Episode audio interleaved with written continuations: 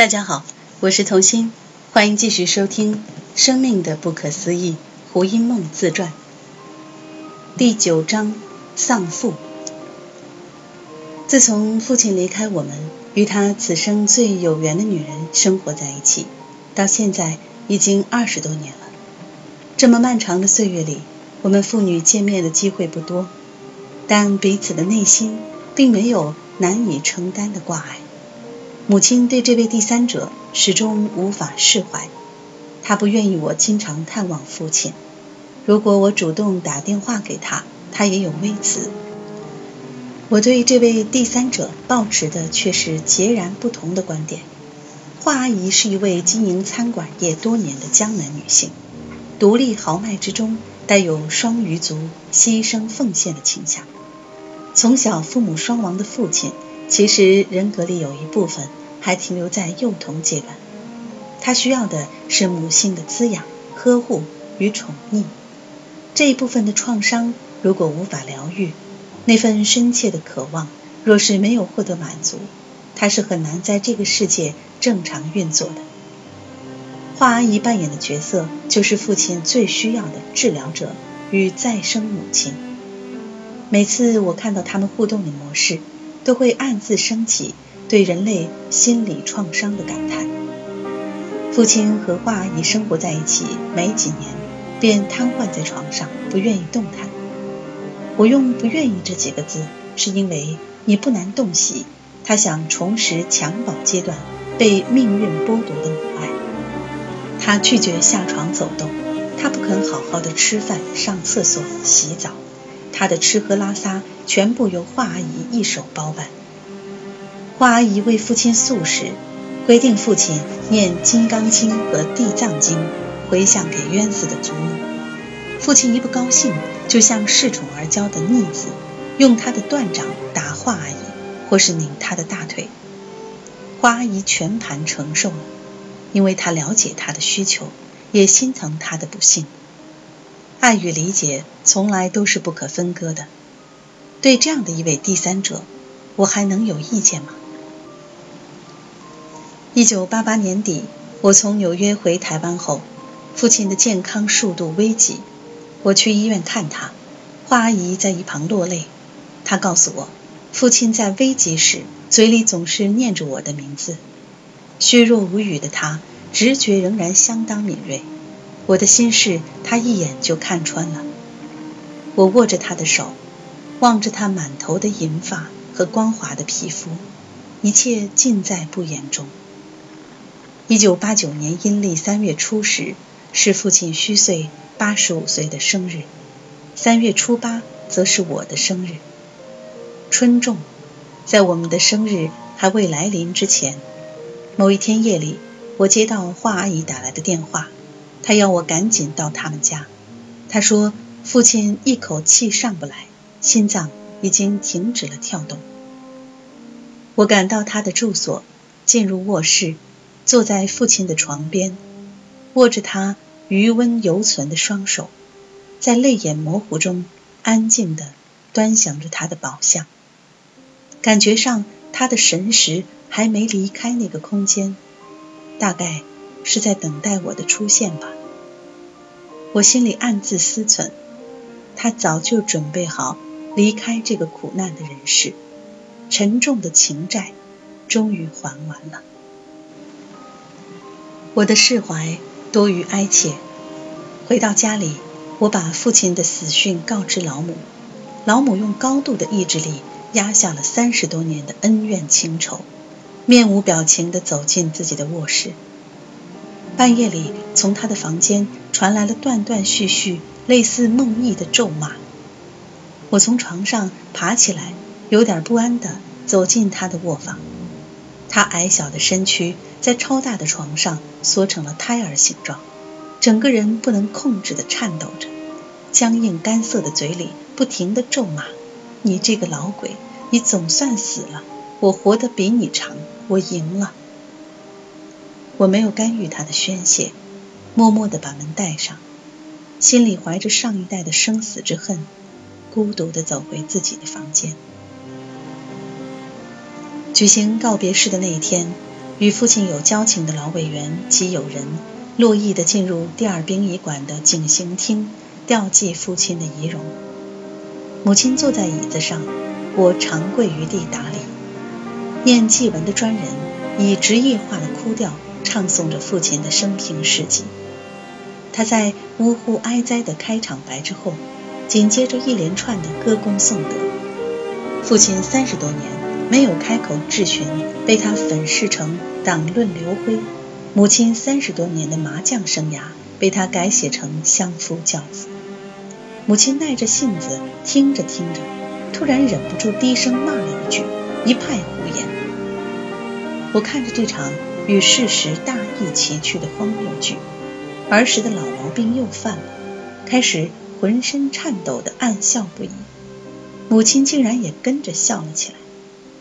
母女二人身穿藏服，长跪于地，悲剧演着演着又成了喜剧。还好我们动作不大，只有干哥哥小龙发现了我们反常的举止。祭文好不容易唱完了，小龙强掩着脸上的笑意，走到我们母女身边，歪着嘴低声对我们说：“稳着点，太不像话了。”接下来，老委员们在父亲的棺木上覆盖党旗，以隆重的葬礼替父亲盖棺论定。据说，是否应该覆盖党旗？委员们曾经有一番争论，我心想，一生淡泊名利的父亲，只恨不得快点回到灵界喘口气。他才不在乎那副化了浓妆的皮囊上是否覆盖着青天白日满地红呢？男性总是借着党国来逃避自己的真相，如果连自知之明都谈不上，还能谈宏观的国家民族吗？事实是。自知之明远比立国平天下难得多。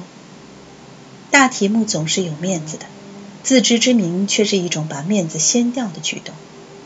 我心里正想着这些形而上的问题，突然颈子上有个东西在爬动，我反手一抓，竟然是只又肥又大的黑毛虫。它可能是从旁边的花篮里爬出来的，可是怎么会一路爬上了我的颈子？这件事太离奇了，于是我低声告诉老母。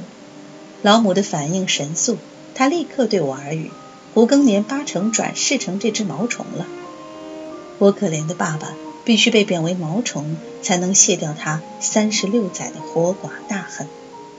但是他的语气里有一股胜利的同志般的喜悦，令我忍不住再度笑了起来。人生无数场的悲喜剧，总是在最意外的时刻上演。说老实话，我赞同希腊佐巴对死亡的乐观态度。葬礼应该在月光美酒翩然起舞中完成，逝者终于可以休息一阵子，反省一下，换一副身体再来。父亲过世之后，立法院发下了一笔二百多万的抚恤金。我试着揣摩父亲的意思，决定把这笔钱交给华阿姨，聊表感激之情。我把这个决定告诉了母亲，出乎我意料之外，母亲竟然答应了。但是她主张先把钱汇进我们的银行，一周后再转入华阿姨的账户。一周之后，我询问母亲是否已经转账，她的脸色一变，表情坚决地说道。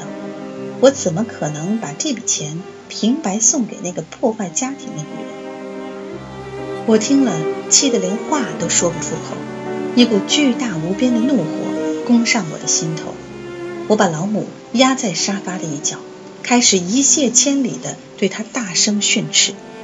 我告诉她，花阿姨这十几年的日子并不好过，他的后半生有人替他扮演这个艰难的角色，他应该感到万幸才对。这笔小钱是不足以答谢人家的。接着，我开始指出他人生观的扭曲和他教育方式的错误。我鼓起勇气，把半生的怒气一吐为快。我说：“你的气焰凭什么那么高？你一生都在麻将桌上毫无建树的混了一辈子，却总是骑在别人头上。如果你真的那么优秀，为什么不出去找份工作，像华阿姨和潘阿姨那样？”你以为自己的财分比这些女人高？我却觉得她们比你强多了。你的一生都活在恐惧和自保中，这已经够惨了，还把心里的恐惧投射到你下一代身上，处处设限，让人家无法自在，无法快乐。你完全不清楚你的女儿是什么样的人，你只把他教育成一个道道地地的凡夫俗子，成天赚钱存钱，赚钱存钱。我告诉你，你根本大错特错了。钱是解决不了痛苦的，你的痛苦有没有因为钱多就解决了？你自己还不清楚吗？你的问题根本不在钱多钱少，最重要的是你太没有爱了，既不懂得爱别人，也不懂得爱自己。